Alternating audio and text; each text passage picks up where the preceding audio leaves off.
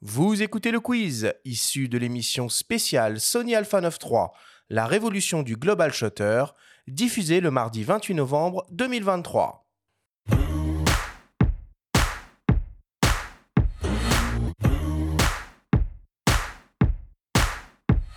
Messieurs, le principe du quiz est très simple. Je vous le rappelle, nous avons reçu des questions de la part de nos auditeurs qu'ils vous ont posées via notre compte Instagram en lien ou non avec le sujet de cette émission. Nous en avons sélectionné quelques-unes et vous allez avoir seulement 30 secondes et pas une de plus pour tenter d'y répondre le plus clairement possible. Avez-vous bien compris la consigne? Bien compris. Première question pour toi, Guillaume, qui nous vient d'un certain Benjamin Grenet. Je ne suis pas pour la course au pixel. Mais pourquoi seulement 24 millions?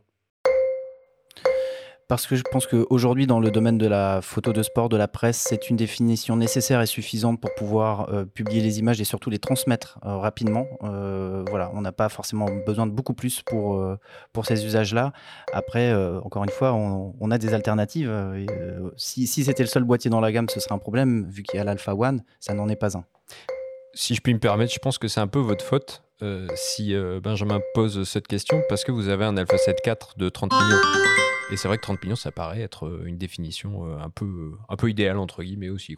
C'est aussi une définition qui donne un petit peu plus de marge de manœuvre, c'est vrai, mais bon, c'est des choix qui sont faits aussi par rapport à des, par rapport à des standards industriels qui sont aussi liés au domaine de la presse. Deuxième question pour toi, Fabrice, qui nous vient d'un dénommé Hugo underscore Selim underscore Roy. Est-ce que l'on a un vrai avantage à changer tout de suite ou est-ce qu'il vaut mieux attendre les nouveaux boîtiers? Alors c'est un problème philosophique, hein. on peut toujours attendre toute sa vie euh, le prochain boîtier qui arrive. Donc il n'y a pas de problème.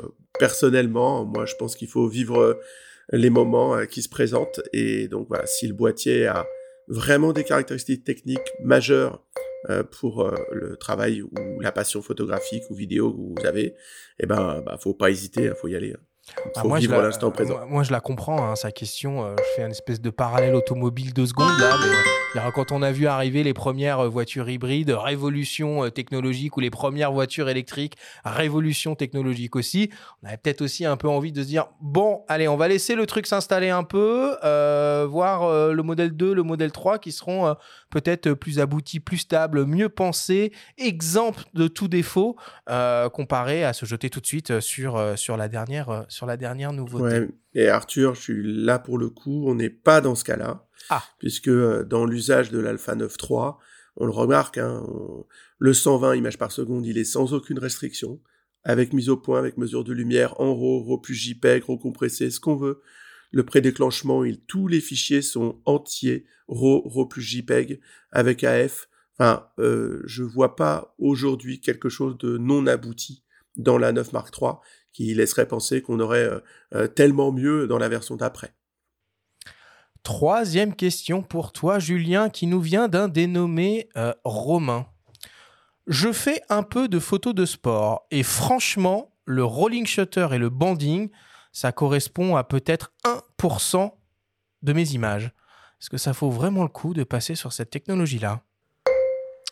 Euh, ouais, tout à fait. Moi, je trouve que ça, vaut le coup parce que le boîtier n'est pas l'avantage du global shutter n'est pas uniquement euh, lié au, euh, au, rolling shutter et au, bonding. Je pense que justement l'avantage d'une vitesse d'obturation euh, ultra élevée, d'une rafale ultra élevée, je pense qu'il est là l'avantage aussi du global shutter.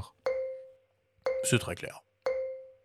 On la fin du Oui, puis pour la photo à très grande ouverture ou pour de la photo au flash, euh, c'est vrai que ça. Oui, oui, pour la photo au flash, c'est vrai qu'on n'en a pas beaucoup parlé.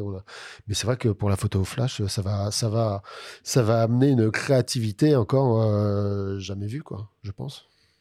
Quatrième question pour toi, Guillaume. On en a déjà parlé au cours de cette émission. Elle nous vient de René Desclous.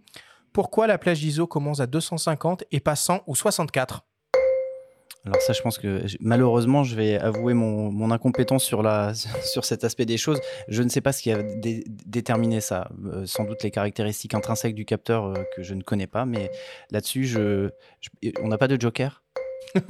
Tu peux, de toute façon, lors de l'annonce, Sony n'a pas vraiment donné d'informations là-dessus. On a eu beau poser des questions. le Joker a été brandi. Voilà, ok. Je suis en tout cas aussi curieux que vous d'avoir la réponse. Qui sait, peut-être?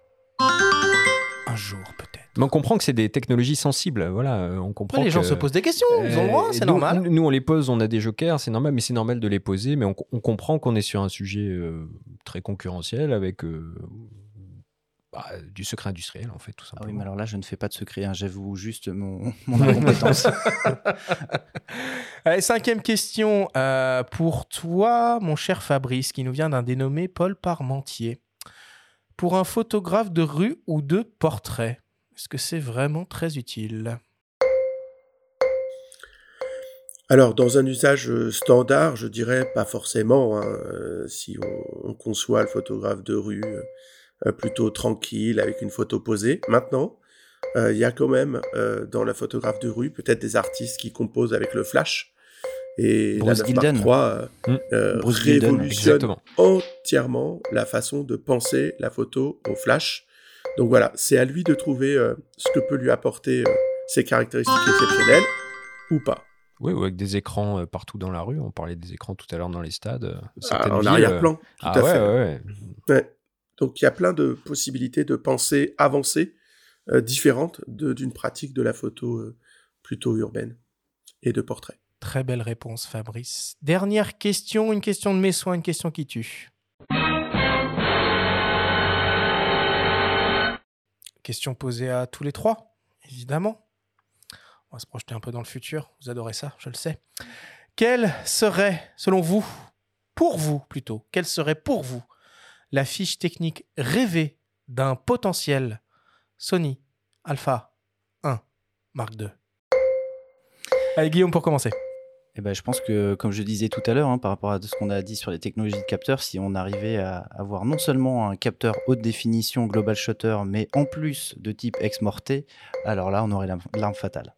Bim, encore une nouvelle techno de capteur. Julien, pour toi Un mix de, l'Alpha 1 et l'Alpha 9, c'est-à-dire que tu veux le global shutter sur un Alpha One, hein, avec, euh, Et hein. puis voilà, et puis là, on aura fait le tour du, du truc. Ce sera la bête, euh, la bête ultime. Mais, euh, mais, mais pour pouvoir tout faire, pour convaincre tout le monde. Mais, est-ce que c'est le but Fabrice, je te relance le chrono, je te donne 30 secondes.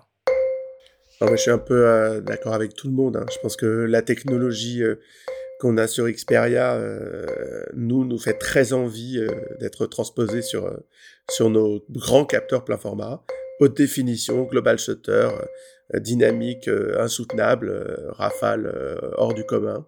Bref, voilà. Hmm, la fusion de tout ce qu'on sait faire de façon séparée, ça c'est le rêve.